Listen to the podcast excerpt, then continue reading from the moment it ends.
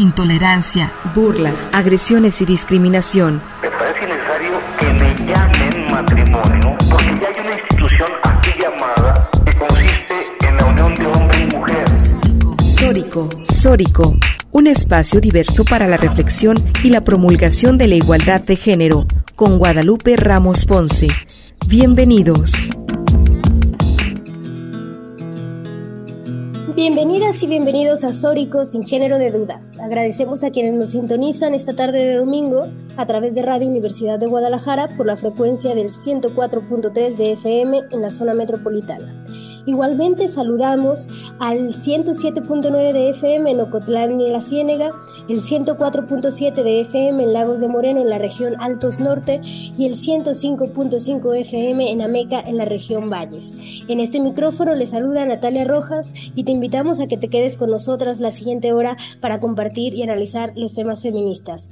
Un agradecimiento muy especial a Jocelyn de la Cruz, Lucía Castillo y Gil Domínguez en la producción de este programa y también saludos con mucho gusto a mis compañeras locutoras Lupita Ramos y Estefanía Martínez. Muy buenas tardes, ¿cómo están? Hola Natalia, hola Lupita, saludos a nuestra audiencia y a nuestra invitada especial, eh, realmente un lujo eh, quien nos acompaña el día de hoy y un gusto estar en una tarde más de domingo con todas y todos ustedes. También les recordamos a todas las personas que nos escuchan que pueden seguirnos y comunicarse a través de nuestras redes sociales en Twitter en arroba Sórico Sin Género y en Facebook como Sórico Sin Género de Dudas. También en nuestro canal de YouTube y Spotify, en donde pueden escuchar nuestros podcasts semanales, al igual que en podcastudg.com.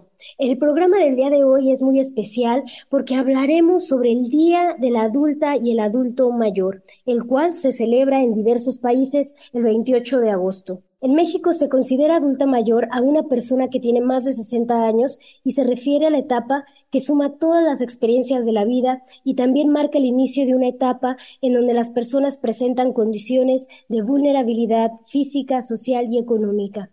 Algo importante de tomar en cuenta es que el envejecimiento de la población está a punto de convertirse en una de las transformaciones sociales más significativas del siglo XXI con consecuencias para casi todos los sectores de la sociedad, entre ellos el mercado laboral, financiero y la demanda de bienes y servicios como vivienda, transporte, protección social, entre otras. Así, también viene a transformar la estructura familiar y los lazos intergeneracionales en la sociedad. Según el Consejo Nacional de Población, CONAPO, para el 2050 se estima que habrá más de 150 millones de mexicanas y mexicanos en esta etapa de adulto mayor, al igual que la esperanza de vida promedio se estima que sea de 79.4 años para todas las personas. Por todo esto, es importante garantizar el ejercicio de los derechos humanos de las personas adultas mayores a través de acciones integrales para promover su autonomía y su autorrealización, para que puedan participar en todos los espacios de la vida pública y privada mediante un trato justo y respetuoso centrado en su bienestar. De esto estaremos platicando el día de hoy y tenemos una invitada muy especial. Así es, el día de hoy eh, nos acompaña una doctora en, eh, y especialista en estos temas. Eh, un agradecimiento especial a la gerontóloga Gabriela Velasco, que nos ha hecho el favor de vincularnos con la doctora Yolanda Rodríguez, quien pues ella eh, con, muy amablemente con, con, como una aliada de, de las mujeres y de diferentes espacios, pues nos dio esta, esta entrevista del día de hoy. Ella es licenciada en Trabajo Social por la Universidad Autónoma del Estado de Hidalgo, es maestra en Gerontología por la Universidad de Guadalajara y doctora en Ciencias Sociales por el Colegio de Jalisco. Eh, es profesora de asignatura titular B en la licenciatura en gerontología del Centro Universitario de Tonalá por la Universidad de Guadalajara. Es miembro del cuerpo docente de la maestría en gerontología del Centro Universitario de Ciencias de la Salud eh, de la misma casa de estudios y eh, a su vez es parte del programa académico en el que imparte las unidades académicas de Sociología del Envejecimiento y Política Social. Es parte de la línea de generación y aplicación del conocimiento sobre envejecimiento y sociedad, investigando temas sobre la vejez en población indígena y desigualdad en la vejez, planeación y ejecución de programas de intervención dirigidos a mujeres cuidadoras y adultos y adultas mayores. Bienvenida, doctora Yolanda Rodríguez. Hola, ¿qué tal? Muy buenas tardes. Muchísimas gracias por la invitación. Natalia, Lupita, Estefanía, muy agradecida de estar aquí y compartir con ustedes este espacio y este tema que de manera personal me resulta muy importante. El gusto es nuestro, doctora Yolanda, un placer pues compartir reflexiones esta tarde de domingo con usted y en un tema tan importante, ¿no? Reconocer los derechos y las necesidades particulares de las adultas y los adultos mayores. Para entrar en los temas, eh, doctora, platíquenos un poco qué implica la gerontología y por qué es importante pues centrar las necesidades de las y los adultos mayores. Sí, claro que sí. Pues la gerontología es una ciencia que se encarga de investigar, de conocer, pero también de realizar intervenciones eh, dirigidas a las personas adultas mayores, a la vejez y al envejecimiento como este proceso que nos acompaña a lo largo de nuestra vida y en la que todos y todas estamos eh, sumergidos eh, pero de una manera más amplia, considerando los aspectos biológicos, psicológicos y sociales que todo este proceso conlleva y que obviamente se van a ver reflejados en la etapa eh, de la vejez. Y bueno, que en México actualmente... Eh, si bien esta disciplina ya tiene sus años a nivel internacional, en México se está dando un proceso de profesionalización de la gerontología con eh, otorgar diferentes eh, licenciaturas en diferentes estados de la República con la licenciatura en gerontología y en el caso, bueno, aquí en la Universidad de Guadalajara, desde el 93 que se está ofertando la maestría en, en gerontología y que responde obviamente pues a esta necesidad actual que trae consigo eh, el envejecimiento poblacional, como ya lo mencionabas al inicio, ¿no? Este aumento en el número de personas de 60 años y más en nuestro país, donde, bueno, actualmente representan el 12% de la población, son más de 15 millones de personas eh, en México que tienen más de 60 años y que implican eh, todo un reto, ¿no? Lo que busca la gerontología también es una propuesta, un enfoque distinto para entender este proceso de envejecimiento poblacional, no como un problema eh, de salud pública que a veces se, se enmarca en ese aspecto, sino entenderlo como uno de los mayores logros de la humanidad, ¿no? Pero también eh, uno de los mayores logros de este siglo XXI, ¿no? Nunca a lo largo de la historia eh, que tenemos como, como humanidad habíamos tenido la oportunidad de vivir tantos años y que tantas personas llegaran a esta etapa de la vida y que es algo que se reconoce ya con anterioridad, ¿no? Y que por eso ahora en, en agosto se festeja o se celebra o se conmemora el 28 de agosto el Día Nacional del Adulto Mayor, ¿no? Una propuesta que surge de la primera Asamblea Internacional que organiza eh, Naciones Unidas dedicada al tema de envejecimiento porque es cuando se inician todos estos procesos a nivel internacional eh, porque sabían que algo se tenía que hacer, ¿no? Comienzan a darse cuenta de este proceso eh, y este aumento en el número de personas de 60 años y más, entonces se reúnen en busca de tener esta iniciativa y generar un programa internacional que de cierta manera encamine, ¿no? Que de cierta manera eh, guíe todos aquellos aspectos que se van a necesitar garantizar, todos aquellos aspectos que se tienen que cambiar, eh, pues ante, lo que el envejecimiento poblacional eh, representa, ¿no? Y que bueno, ya en el caso de, de México, pues será desde 1983 que se festeja este día específicamente en la Ciudad de México, pero ya en el 98 eh, queda instituido en todo el, el país, ¿no? El 28 de agosto como Día Nacional. Ahora de las personas adultas mayores empezó como Día del Anciano, ya no se usa esa eh, palabra por toda la carga negativa que, que trae y entonces estamos hablando de personas mayores. Sí, definitivamente, doctora Yolanda, esta reflexión general que nos da sobre lo que implica el ser adulto, adulta mayor en México y por qué conmemorar un día como, como hoy, 28 de agosto, pues eh, razones sobran para poder hablar de este tema, ¿no? Y definitivamente el lenguaje, el, el cambiar el lenguaje nos, nos implica una serie de reflexiones que al volver del corte seguiremos hablando, para hablar de qué nos implica un Día Nacional de la Adulta y el Adulto Mayor. Eh, nos vamos a corte y regresamos a Sórico sin género de duda. La aceptación personal como pieza fundamental para la felicidad. Sórico, Sórico, Sórico, Sórico, Reflexión y entendimiento en la, en la deconstrucción del género. Sórico. Y regresamos a Sórico sin género de dudas, en donde el día de hoy Estamos hablando con la doctora Yolanda Rodríguez, quien es especialista en, gerontología y que ha tenido diferentes estudios y una trayectoria académica universitaria y de intervención social en respecto a lo que nos implica la gerontología, los adultos mayores, las adultas mayores.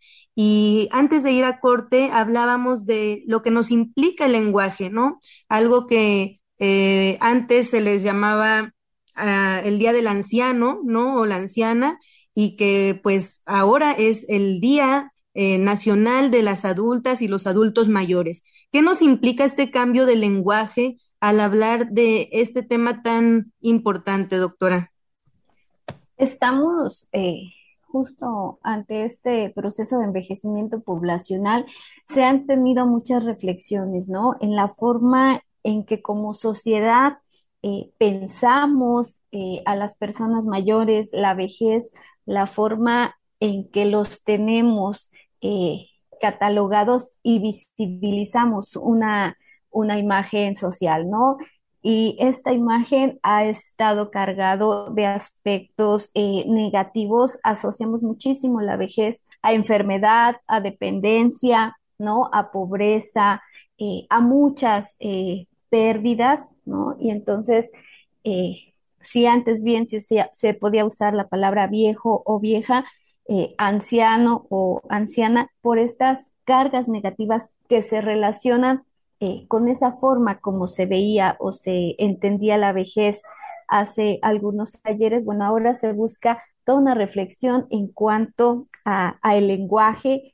Creo que parece ser más sencillo poder construir una nueva palabra, dotarla de otros eh, simbología, de otra carga social, como son personas mayores o adultas y adultos eh, mayores que buscan romper, ¿no? Con esa imagen negativa que se tiene de los viejos, de los ancianos, ¿no? Para pensar en esta etapa y en este grupo de población como un grupo que sigue contribuyendo a la sociedad, como un grupo que sigue siendo parte eh, de su familia, pero que además sigue participando dentro de la familia de diferentes formas, dentro de su comunidad, dentro eh, de la sociedad eh, civil, ¿no? Y entonces poder ampliar la imagen a la que está enganchada la palabra anciano, anciana o bien eh, viejos.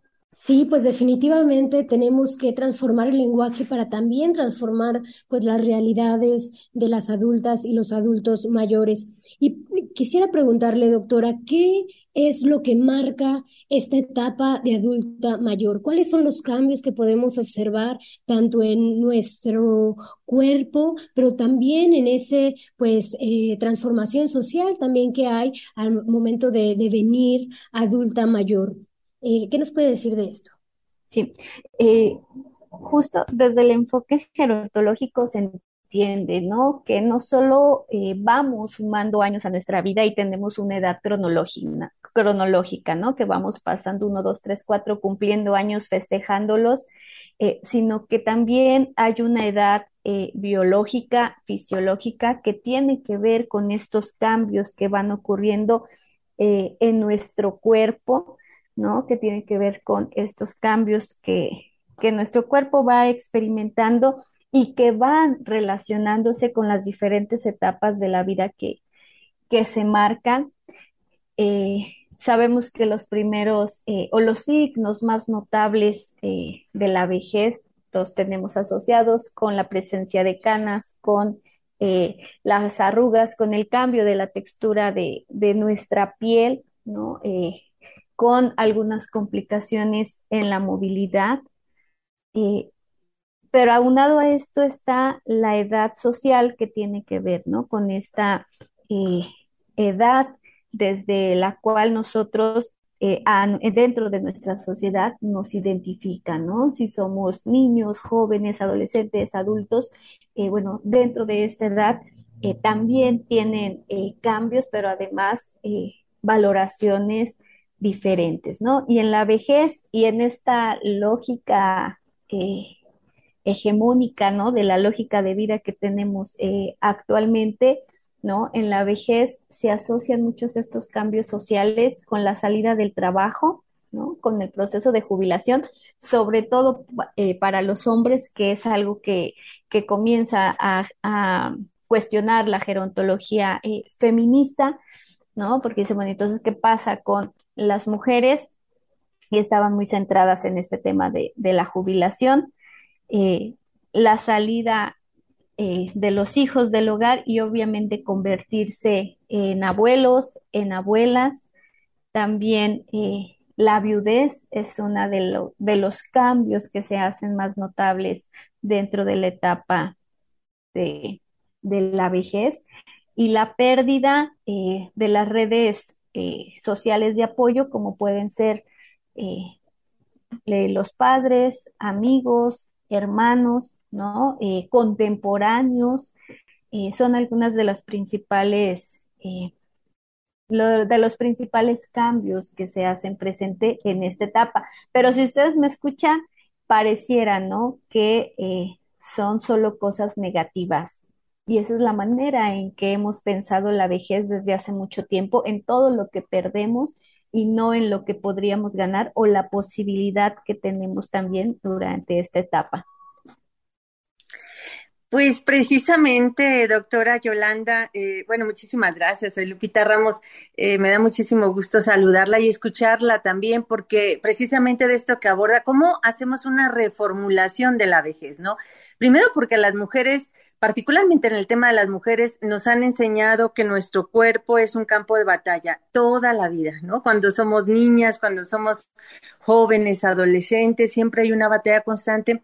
Y no se diga la vejez, ¿no? Porque pareciera que la vejez es un problema y es, eh, es algo contra lo que hay que luchar, ¿no? Contra las canas, eso que mencionaba ahorita, las canas, las arrugas, el envejecimiento de la piel, del cuerpo en lugar de mirarlo con, con dignidad y vemos a las pobres mujeres operadas eh, y bueno, sufriendo por esta lucha que hacen con su cuerpo, eh, doctora.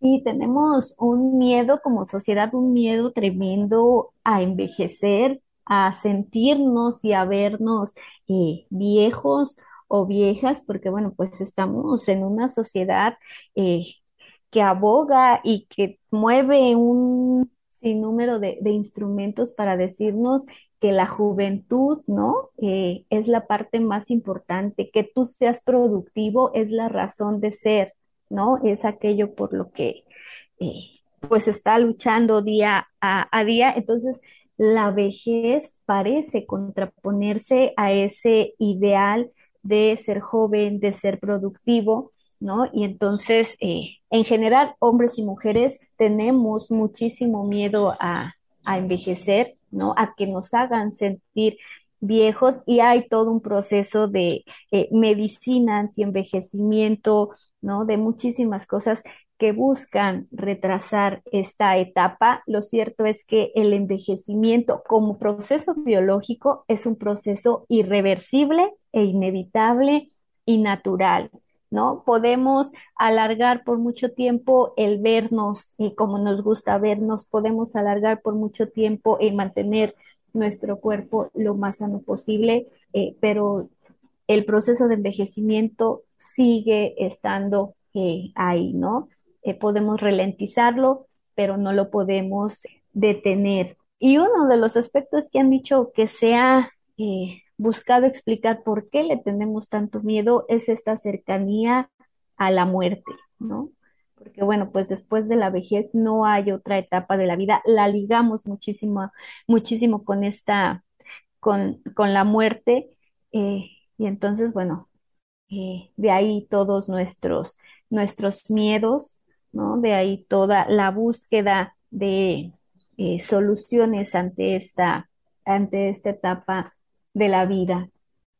Y justo cuando hablamos de la vejez, pues eh, pareciera que hay solo un tipo de vejez, ¿no? Donde eh, las personas vamos a llegar a un momento de en donde vamos a estar eh, pues con, con todas estas características que se asocian al adulto mayor, a las adultas mayores, y que no hay manera de, de escapar de este, pues de un estereotipo, ¿no? Que es alguien, pues tal vez eh, eh, físicamente eh, débil, ¿no? Con enfermedades, con ciertas limitaciones, pero para romper estos em, estereotipos y, para poder hablar de otras maneras de cómo llegar a esta vejez dignamente, pues podemos hablar de diferente, de diversidad, ¿no? Hay, no es lo mismo envejecer en Alemania, ¿no? Que en México o en una clase social alta que una clase social baja, ¿no? Eh, eh, en la periferia que en el centro. Como em, cuando hablamos de vejez, pues también hay que ver esta parte de la diversidad de, personas, ¿no? Y cómo, cómo es que llegamos a esta etapa de la vida. Mm, vamos a seguir hablando de esto al regresar del corte con la doctora Yolanda Rodríguez en Sórico sin género de dudas. Unos minutitos y regresamos. Reflexión y entendimiento en la deconstrucción, en la deconstrucción del género. Sórico. La agresión no es amor, es violencia y se denuncia. Y se denuncia. Sórico. Regresamos a Sórico sin género de dudas, en donde estamos conversando sobre el Día Nacional de, la de las Adultas Mayores y los Adultos Mayores, que nos acompaña una invitada de lujo, quien es la doctora Yolanda Hernández, eh, quien se especializa en estos temas.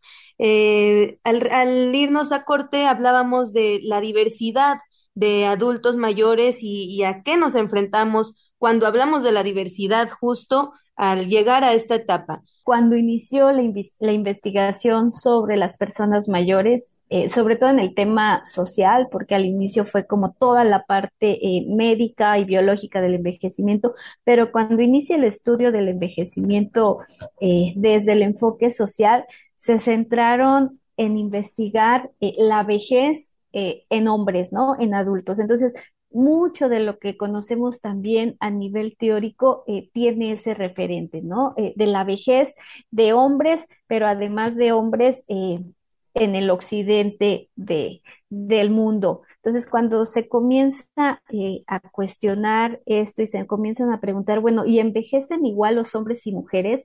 ¿No? Se dan cuenta que esto no es así, ¿no? Que para hombres y mujeres la vejez tiene implicaciones eh, diferentes, ya les decía un tema, ¿no? La jubilación. Eh, siempre se asocia la vejez con jubilación, pero decía, bueno, pero las mujeres que no trabajan, ¿no? Las mujeres que se dedican al hogar, que trabajan en la informalidad, no pasan eh, por esta situación, ¿no? No viven un proceso de, de jubilación. Entonces, qué sucede con ellas. Y a partir de ahí se empieza a ampliar toda una brecha de determinantes sociales eh, de la vejez. Uno de ellos eh, es el género, ¿no? Esta distinción entre cómo envejecen los hombres, cómo envejecen las mujeres, no solo desde la parte eh, biológica, sino en la parte social, ¿no? A qué se enfrentan las mujeres, porque además en México las mujeres mayores son uno de los grupos más vulnerados, ¿no? Eh, y si le sumamos mujeres, adultas, mayores, indígenas, bueno, pues es el, eslabón de mayor vulnerabilidad que podemos encontrar eh, en nuestro país. Y esto eh, no tiene que ver con el llegar a la, etapa de la vejez, ¿no? Sino tiene que ver con las circunstancias de vida, de desventaja que han vivido a lo largo pues de todo el paso, ¿no? De la trayectoria eh, de sus vidas, eh, estas prácticas culturales que limitaron la participación de las mujeres en la educación, que la, limitaron su participación al ingreso eh, de la formación educativa, que pudieran trabajar, que limitaron su espacio al espacio privado de la familia, al cuidado de los hijos, al cuidado del esposo, y que entonces en el momento eh, que llegan a la vejez, eh, pues se ven eh, solas, se ven sin algún apoyo que ellas pudieran tener, no tienen seguridad social, no tienen una jubilación, una pensión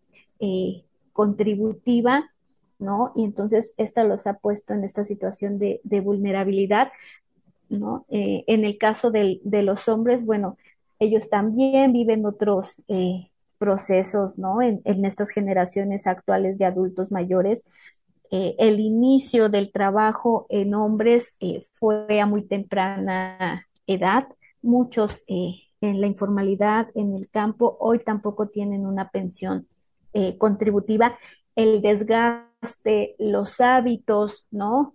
que se les exige también a ellos como, como hombres, bueno, pues también merman su estado de, salud, ¿no? Entonces empiezan a hacer estas eh, distinciones, comprender, ¿no? Eh, cómo el género y la edad eh, se va entrecruzando a todo lo largo de, la vida.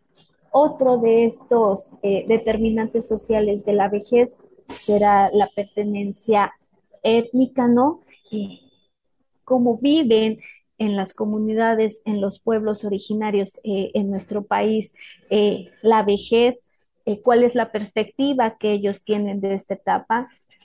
tenemos una idea muy generalizada de que en estas comunidades se sigue teniendo este respeto amplio por las personas mayores, se sigue teniendo este poder gerontocrático eh, no obstante, pues las investigaciones que, se tienen, eh, pues nos damos cuenta, ¿no? Que tampoco es una generalidad, que son perfiles muy específicos eh, de estas personas que sí tienen ese poder y ese estatus en sus comunidades, pero las mujeres también, ¿no? Vuelven a quedar excluidas, vuelven a quedar en una situación de mayor vulnerabilidad.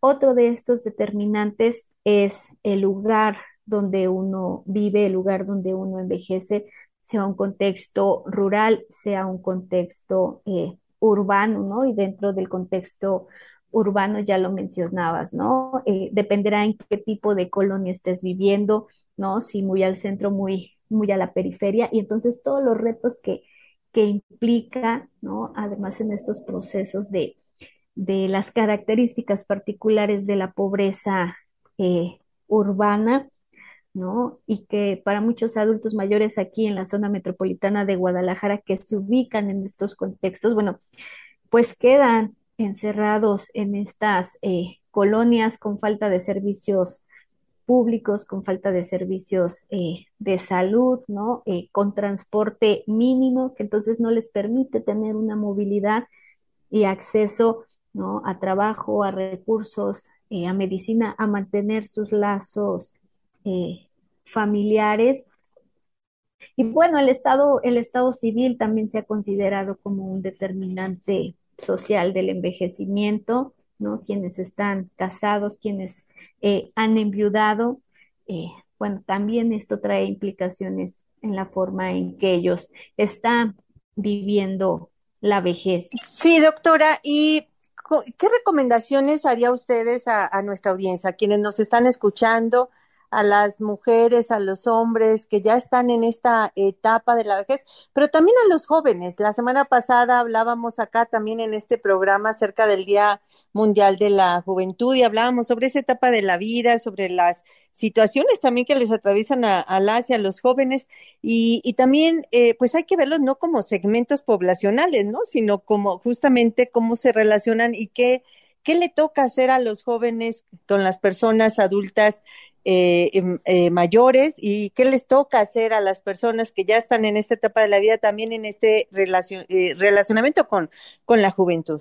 Ya, creo que eso es uno de los temas centrales, ¿no? Jóvenes y adultos mayores, eh, yo creo que en un proceso de diálogo eh, nos daríamos cuenta que comparten muchísimas situaciones complicadas, muchísimas situaciones eh, problemáticas, pero nos ha sido más fácil segmentarnos por grupos de edad, ¿no? Esta lógica también de estratificación social y luchar, ¿no? Unos contra otros, una generación contra otra, pues por los recursos mínimos que se tienen, ¿no? Como lo vemos eh, en el trabajo o en la educación o el espacio eh, público, pero tendríamos que entender eh, que no estamos unos contra otros, ¿no? Sino que estamos compartiendo este momento, este eh, territorio y que más bien necesitamos apostar por la solidaridad intergeneracional,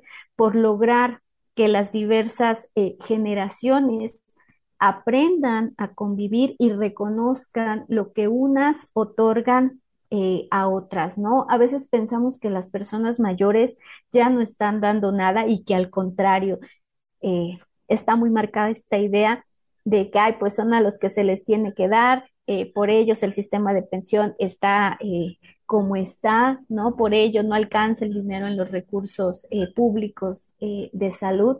No es, no son las personas mayores eh, el problema, ¿no? Tiene que ver más bien con la distribución de la riqueza, con el manejo de los recursos eh, públicos, pero es más fácil eh, echarle la culpa al otro, ¿no? Que, que reflexionar eh, al respecto. Entonces, eh, pero también las personas mayores eh, que nos escuchan también tienen que ampliar, ¿no? Y reflexionar cuál es la forma en que eh, trabajan, en que participan con otras eh, generaciones, ¿no? De qué manera creamos ciertos puentes de comunicación. Yo creo que es necesario hasta empezar a crear los espacios donde los jóvenes y las personas mayores se puedan comunicar, puedan dialogar, porque no los tenemos, ¿no? Cuando hablamos de adultos mayores son dirigidos a personas mayores, cuando hablamos de jóvenes, el auditorio es jóvenes, ¿no? ¿Cómo logramos estos eh, espacios y cómo una generación y otra eh, se escuchan, ¿no? Para compartir eh, problemáticas, para compartir eh, soluciones y ver qué están eh, apoyando. Entonces, eh, las personas mayores sería eh, que presten, que se presten también para escuchar, que tengan este deseo de participar, que ellos mismos tienen que romper con los estereotipos que van asumiendo, ¿no? De esta etapa, eh, que rompan con esta idea de que ya no pueden participar, que rompan con esta idea eh, de que, bueno, pues ya en la vejez ya hiciste todo tu proyecto de vida y ahora qué, ¿no? Cuando a lo mejor la vejez pues será la etapa que más, de vida que más eh, dure, ¿no? Que puedan escuchar, ¿no? También a las otras generaciones y los jóvenes, pues también que busquen estos espacios de convivencia, eh, que la energía que les puedan compartir también será eh, central. Y eso lo hemos visto en proyectos generacionales que hemos eh, realizado, ¿no? Entre adultos mayores, jóvenes, pero también entre adultos mayores y niños. Y creo que como familias, bueno, también tenemos eh, mucha responsabilidad, ¿no? Cómo generamos eh, que las personas mayores, sean abuelos o no sean abuelos dentro de nuestra familia, eh, pues sigan conviviendo, ¿no? Con las demás personas. Y uno de los puntos centrales de este día Nacional de las Personas Mayores es eso, reconocer las contribuciones que hace este grupo poblacional a la sociedad, ¿no? Las contribuciones que hace en su comunidad, dentro de su familia, eh, para dejarlo de, pensar, dejarlo de ver eh, como, como, un grupo eh, vulnerable. Sí, pues qué importantes estas reflexiones que nos comparte, doctora, sobre todo aquellas de que pues es un esfuerzo intergeneracional, ¿no? Tanto el cuidado y el respeto del adulta y adulto mayor como de las juventudes también. ¿sí?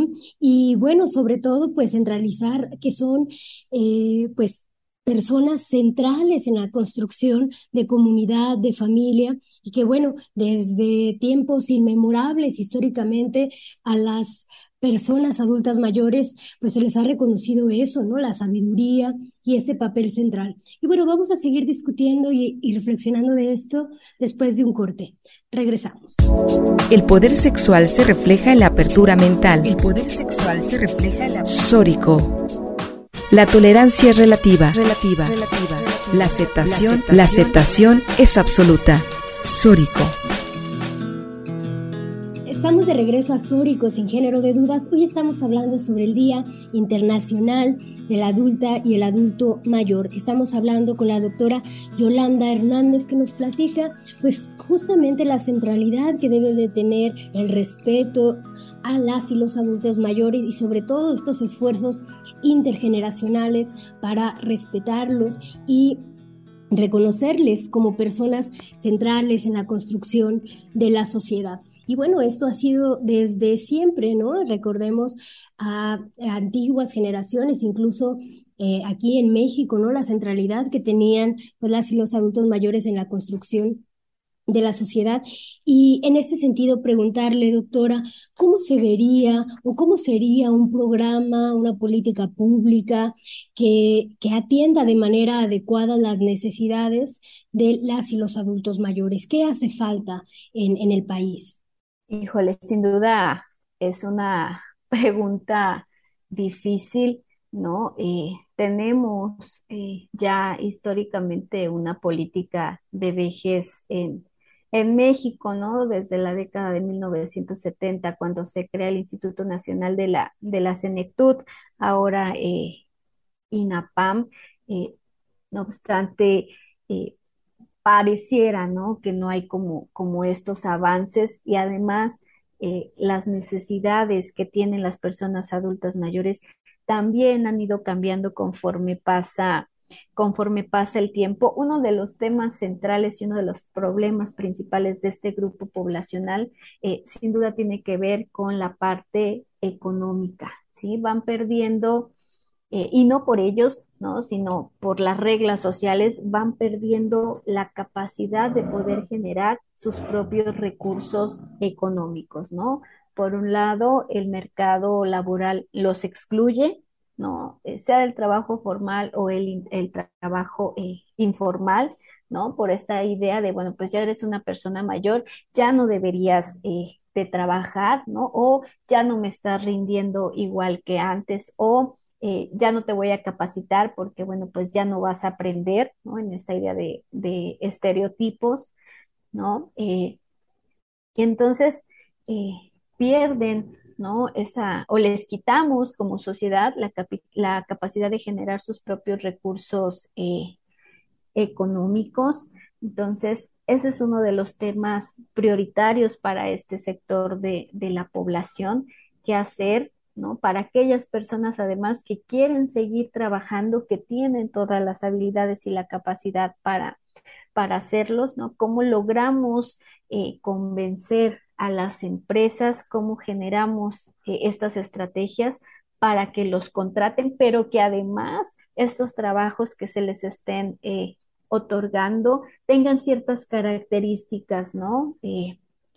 que no, se le, que no les dificulte el trabajo, ¿no? O sea, eh, ya se ha visto que eh, para personas adultas mayores necesitamos hacer algunas modificaciones en los horarios laborales, ¿no? Eh, no podrían trabajar o sí lo hacen, pero es demasiado desgastante trabajar las ocho horas frente a una máquina, ¿no? Entonces se piden jornadas más cortas o menores días de, de trabajo, ¿no? Ese sería uno de, de los ámbitos. Reconocer también la situación de desventaja en las mujeres mayores, que además no tuvieron como tal una trayectoria laboral formal, ¿no? Seguramente, y muchas de ellas eh, trabajaron haciendo otras labores eh, en casa, vendiendo cosas para obtener ciertos eh, recursos, pero que ahora en la vejez tampoco tienen esa posibilidad de seguir, ¿no? Teniendo este tipo de,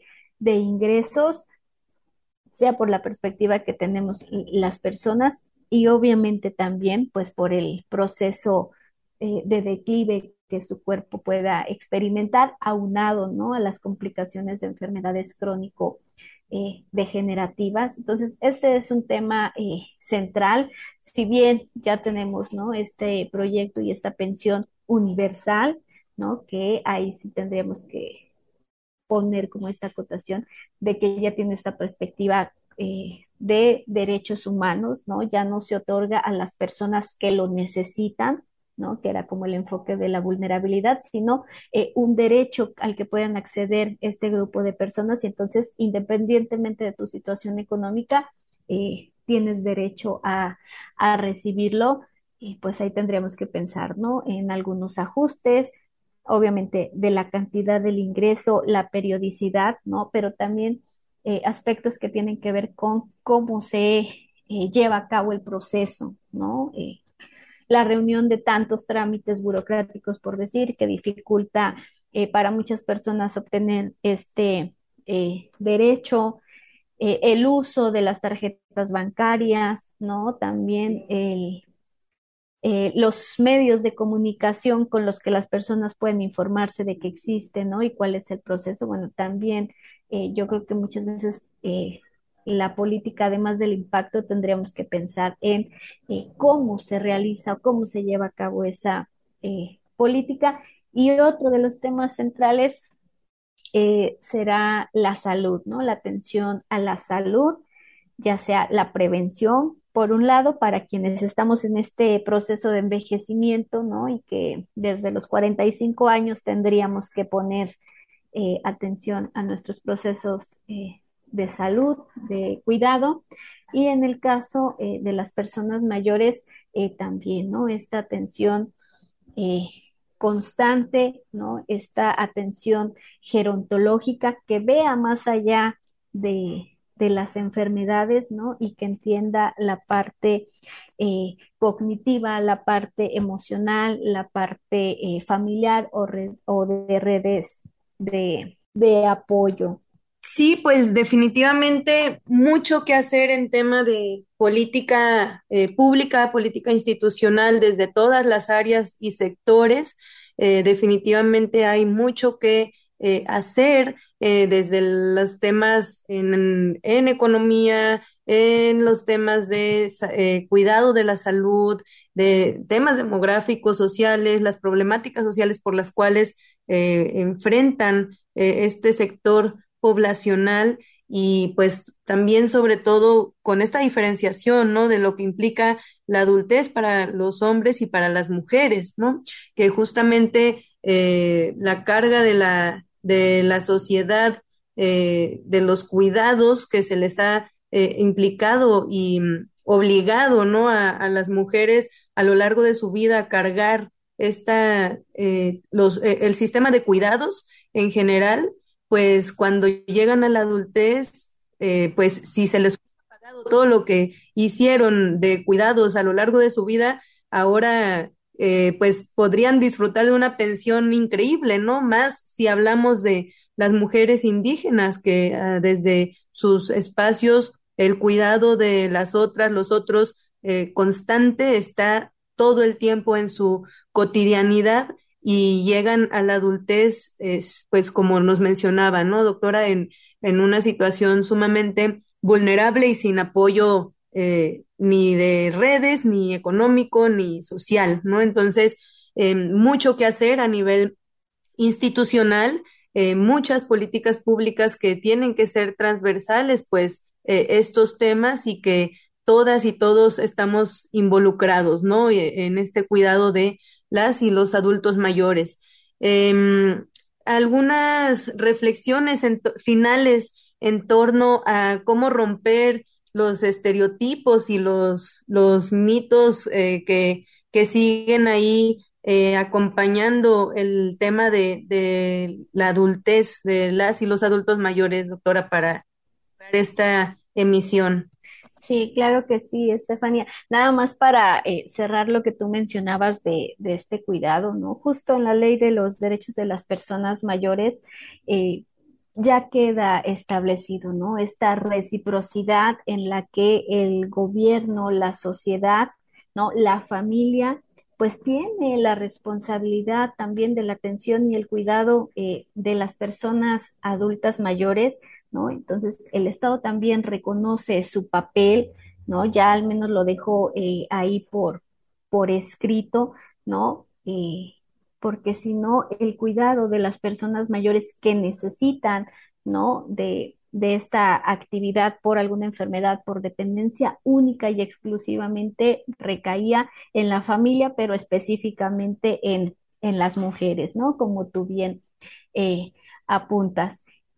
Y en torno eh, a los estereotipos, que es uno de los mayores eh, retos, ¿no? Y que la Organización Mundial de la Salud dentro de la década del envejecimiento saludable lo establece como su prioridad, es tratar de posicionar una imagen distinta sobre este grupo de población, ¿no? Lograr eh, quitar estos estereotipos de, la, de, las personas mayores como enfermos, de las personas mayores como una carga, de que a las personas mayores eh, no les interesa eh, la parte, eh, la sexualidad, ¿no? De que las personas adultas mayores ya no pueden eh, aprender o que ya no están aportando nada. ¿Por qué? Porque además todos estos estereotipos si no los combatimos ahorita, seguramente cuando nosotros estemos en esa etapa de la vida, los vamos a reproducir y nos lo vamos a creer y vamos a vivir bajo esa eh, lógica. Y además, estos estereotipos fundamentan eh, la discriminación por edad, ¿no? Eh, el viejismo, eh, en el que, bueno, pues ahí sí, si llegamos a esta etapa de la vida, pues a todos nos va a tocar eh, vivir. Entonces yo creo que es un compromiso ahí intergeneracional, ¿no? Buscar derribar estos estereotipos, ¿no? Y empezar a ver que la vejez pues es una etapa de vida con muchas complicaciones como otras etapas de la vida, ¿no? Pero también con eh, como una oportunidad, ¿no? De poder seguir haciendo aquellas cosas que, que nos gustan. Así es, doctora, pues qué importante estas reflexiones y definitivamente confiamos en que también este programa pues abona un granito de arena a esa concientización social que debemos de tener de este compromiso intergeneracional por el respeto de todas las adultas y los adultos mayores. Nos gustaría seguir platicando con usted. Vamos a tener otros programas definitivamente en donde hablaremos de estos temas. Le agradecemos muchísimo, doctora, por haber estado esta tarde de domingo con nosotras reflexionando en estos temas tan necesarios y tan importantes. Y bueno, no sé, un, comentario final antes de, de, despedirse. Pues agradecerles de verdad eh, la oportunidad de participar aquí y que ojalá haya más espacios para hablar sobre este eh, tema, ¿no? Y sensibilizar a toda la población respecto a esta etapa de la vida y que bueno, pues ojalá que la vida nos permita a todos poder llegar a esta etapa y disfrutarla. Así es, doctora. Pues eso, ¿no? Una vejez digna para todas y para todos, definitivamente. Y bueno, hemos llegado al final de este programa, Estefanía. Así es, Natalia, Lupita, doctora. Mil gracias por esta edición más a nuestra audiencia y tenemos una cita el próximo domingo. Así es, hemos llegado al final de este programa. Muchas gracias a todas las personas que nos acompañaron en esta, en esta emisión de Sóricos sin género de dudas. Les dejamos en compañía de la programación de Radio Universidad de Guadalajara. Tenemos cita con ustedes el próximo domingo en punto de las 2 de la tarde para seguir reconstruyendo y hablando de la reflexión feminista. Hasta la próxima.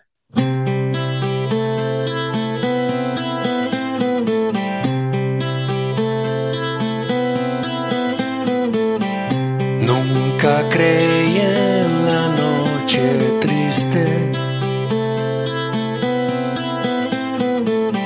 Siempre pensé en un cielo azul.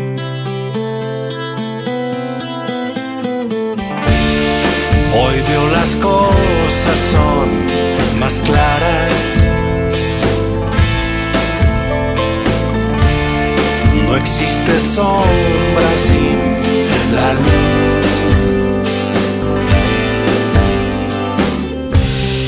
La vida muestra sus caminos. A mí me toca decidir.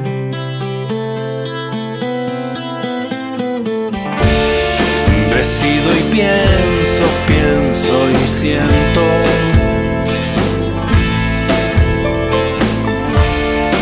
El corazón siempre es hogar. Me toca soltar, soltar para ser. Toca tener, tener para dar.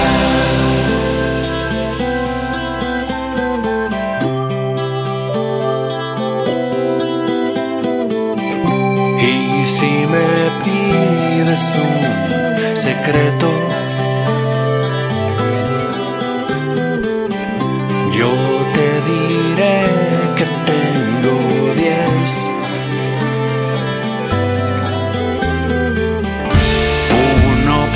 cada cien verdades.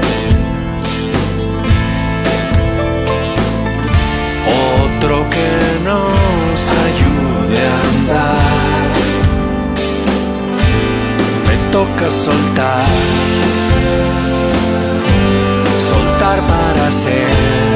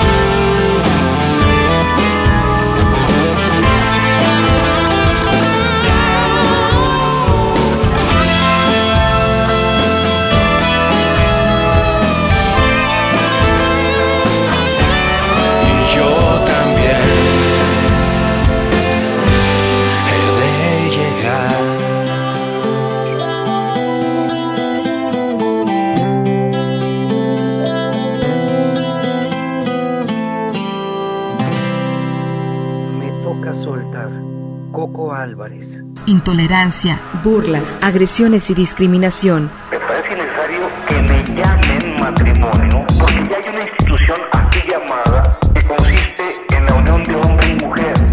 Sórico, Sórico, un espacio diverso para la reflexión y la promulgación de la igualdad de género, con Guadalupe Ramos Ponce. Gracias por acompañarnos.